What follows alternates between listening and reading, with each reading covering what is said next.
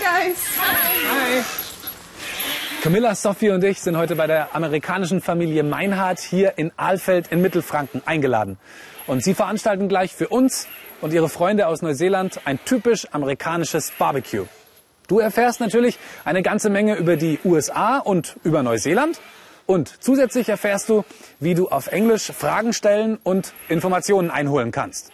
So, Camilla, what exactly is going to happen here today? Well, today I've been invited to my friend Annalisa's barbecue, and luckily you two can come with me. You'll get the chance to meet people from both America and also New Zealand, and you'll get to learn all about barbecuing. But just before we go in and meet everybody, Sophie, do you um, know how to introduce yourself in English to people? No, not really. No problem. We'll go through it quickly now. If it's a formal setting, for example, we would shake hands and I would say, hello, my name's Camilla, and you would do the same. Hello, my name is Sophie. Good. I would then ask you the question, how do you do? And what's strange about this question is the answer is 100% the same. So I say, how do you do? You say the same. So how do you do? How do you do? Good. But that's a little bit formal for today. We can be much more informal and simply say, hi, I'm Camilla. Hi, I'm Sophie. And then I say, nice to meet you. And you say, nice to meet you too. So, nice to meet you. Nice to meet you too. Okay, I think we're ready to go inside. So, let's collect the kids. Kids, do you want to come with us? And we'll go and see everyone. Okay, let's go.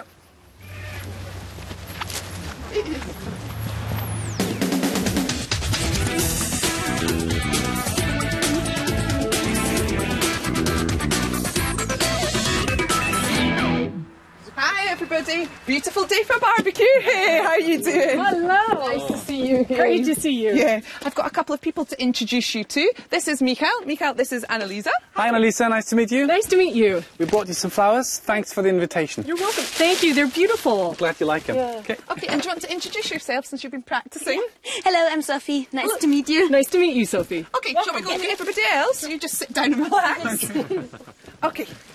So, practice again. Hello, I'm Sophie. Hello, Sophie. My name is Reinhard. Nice to meet you too. Nice to meet you. Yeah. Hi there, Michael. Nice to see you.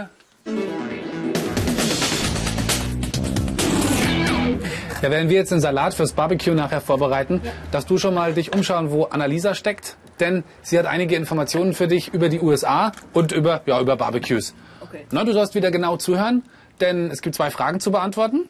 Erstens, wie viele Einwohner hat die USA? Und zweitens, es gibt beim Barbecue in den USA eine Spezialität, die wir normalerweise nicht auf den Grill legen. Welche Spezialität ist das? Alles klar? Ja. Okay, dann ab mit dir. See you later. Okay, what can I do? Um, you can chop these tomatoes for me. But I don't like tomatoes. I don't care. They're not for you to eat, they're for everybody else. Chop them.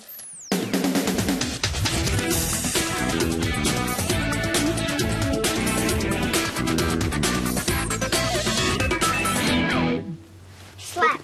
Which is low. You can't put slap on. Hello. It's a other colour. Sophie. Oh, what are you playing?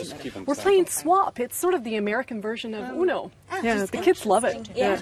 You are from America. Yeah, I'm from the States, from the East Coast. Can you tell me something about it? Um, oh gosh, yeah, America. It is an absolutely huge country. If you were to drive across America, it would be like driving from Lisbon in Portugal all the way across to Istanbul in Turkey.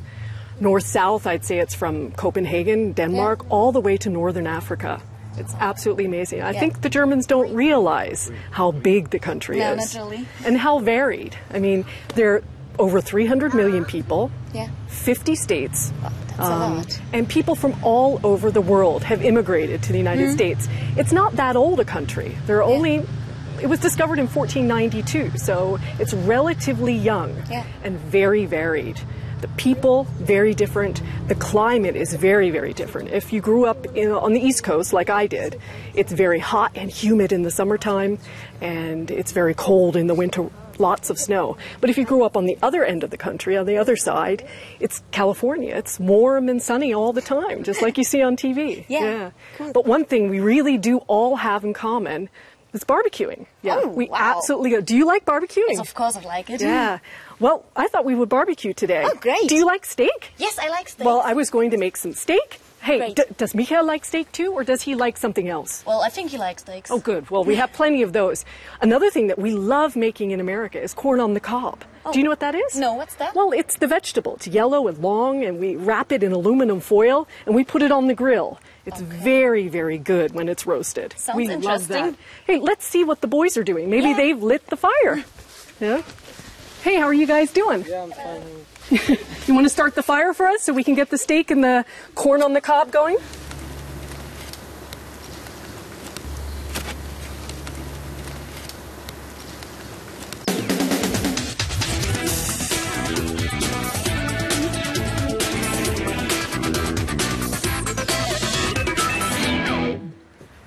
Okay, so let's Okay. get all this in our pasta salads.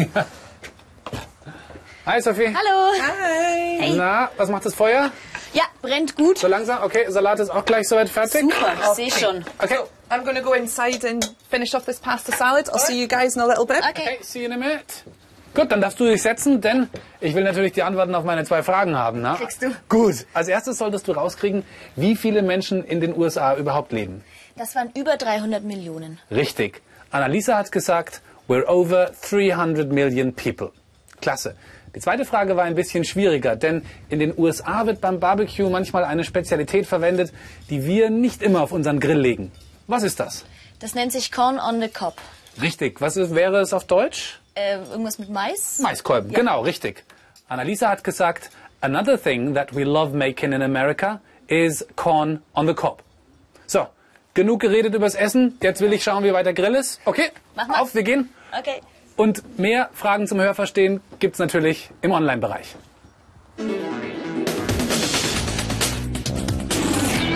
Other side. Oh, it's good. Turn it Ah. around. Okay, I'm doing Watch out. let's have a look at the marshmallows. Camilla, how's yours? Oh, it's starting to go. I'm going to cook it a little bit more though. Okay, ich glaube, bei uns dauert es noch ein bisschen, oder? Ja, hier bei unserem amerikanisch-neuseeländischen Barbecue in Ahlfeld bei Familie Meinhardt.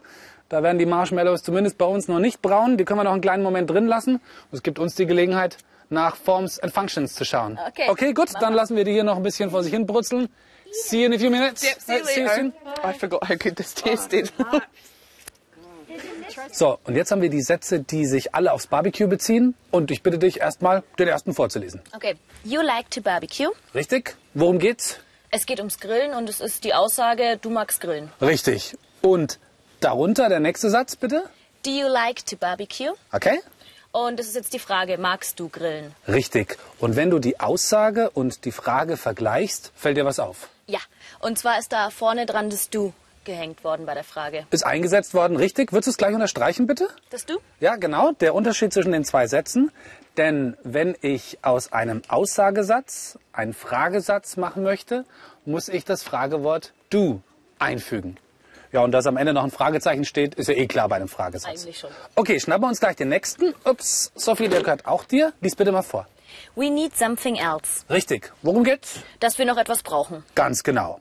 Und auch da gibt's wieder eine Veränderung im drunterstehenden Satz, bitte. Do we need anything else? Okay? Was fällt dir auf? Ja, einmal ist wieder das Du dran gehängt worden Gut. am Anfang und aus something ist anything geworden. Richtig. Und die zwei Unterschiede darfst du wieder unterstreichen. Ganz klar, dass auch hier wieder das Fragewort du eingesetzt wird.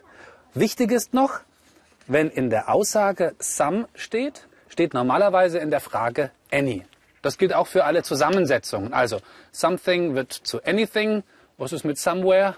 Anywhere, Gut. Und someone anyone. Anyone, genau. Und auch hier haben wir das Fragezeichen als Zeichen dafür, dass es eine Frage ist. Gut. Und einen letzten Satz haben wir noch. Annalisa hat ihn vorhin schon gefragt, nämlich, Michael like steak. gut, richtig. Und wie lautet die Frage dazu? Das Michael like steak. Genau. Auch hier findest du eine Veränderung. Genau. Und zwar wurde jetzt hier ein das dran gehängt, kein du, denn auch von dem s hier am Anfang, das ist dann hier an das das mit gehängt worden. Ja, richtig. Unterstreich erstmal die Veränderung bitte, die du gefunden hast. Du hast schon richtig erkannt, dass hier das Du zu das geworden ist. Noch eine Veränderung gibt's? Du hast sie gerade schon gesagt. Unterstreich Das gleich. s hier Genau. im Das da ist- ist quasi weg. dass wir es nicht vergessen. Richtig. Bei allen Sätzen, in denen ich das handelnde Wort durch he, she oder it ersetzen kann, wird das Fragewort du zu das. Dadurch verschwindet aber das angehängte S des Verbs. Das hast klasse gemacht und das, was du jetzt hier alles rausgekriegt hast, darfst du jetzt gleich nochmal ausprobieren, denn Camilla hat noch eine Aufgabe für dich. Komm, letzte Stärkung noch Okay. auf und dann darfst du gleich zu Camilla gehen. Ich glaube, die steht am Grill. Mach ich. Gut, bis gleich. Ich futter hier weiter. Mm. Uh, scharf.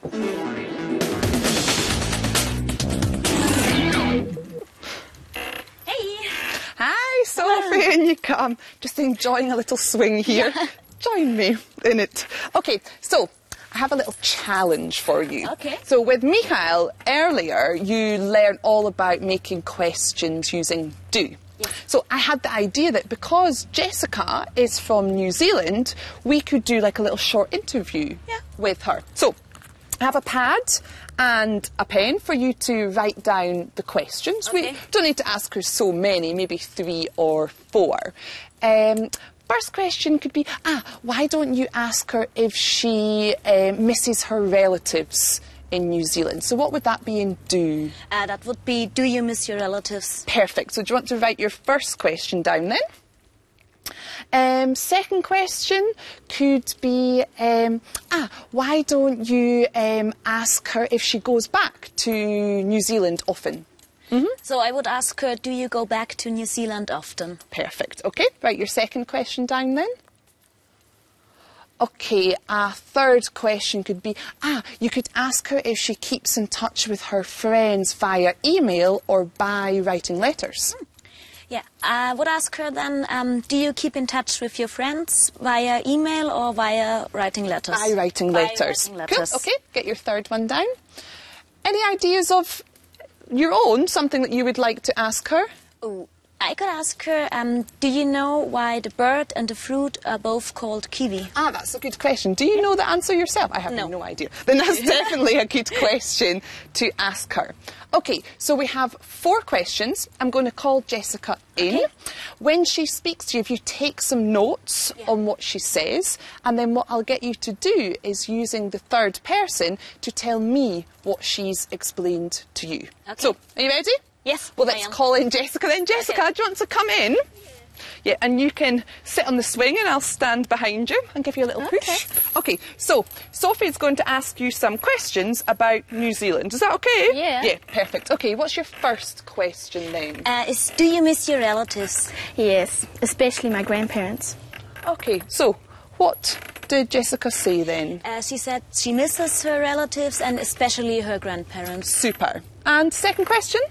Uh, do you go back to New Zealand often? I go sometimes, but not too often. Uh, she said she goes sometimes back, but not too often. Good. Okay, next question? Do you keep in touch with your friends via email or by writing letters? I keep in touch with my friends via email. It's faster. Okay. She said she keeps in touch with her friends via email because it's faster. Yeah, much easier, Yeah. isn't it? And Jessica, we have one last question for you, which is a little bit more difficult. We'll see if you know the answer. What's question number four then? Uh, do you know why the bird and the fruit is called the same? It's called kiwi. No, I don't know that. It's okay. None of us do. We can Google it or ask your um, mum later on. Well, I don't know about you, but after all this hard work, I'm getting a bit hungry. Are you too hungry? too. Same. Shall we go and see how they're getting on at the barbecue? Oh, yeah. And see Yeah. if we can get some food. Come on then. Well, I'm definitely starting to look towards the barbecue for some food. We're all waiting for the food too. And I think the burgers are all ready, or as the New Zealanders call it, the meat patties. Would you like to try one of the burgers, Camilla? Well, I actually don't eat meat, but I've seen that some lovely corn on the cobs have just appeared, so I think I'm going to have one of them instead. What about you? Well, if you don't the burgers, that gives me the chance to eat some more of them. And while we all eat, it gives you the chance to do some more exercises. Online! Okay, stop talking about food, let's eat it. Alright, okay. We got a plate for you. Oops, my glass is going to be warm. Okay, another plate, and another plate. Oh, one plate for you. I keep one for myself, but sorry, because I'm hungry. The burger? Okay. I want two burgers. I want two burgers. It's so easy.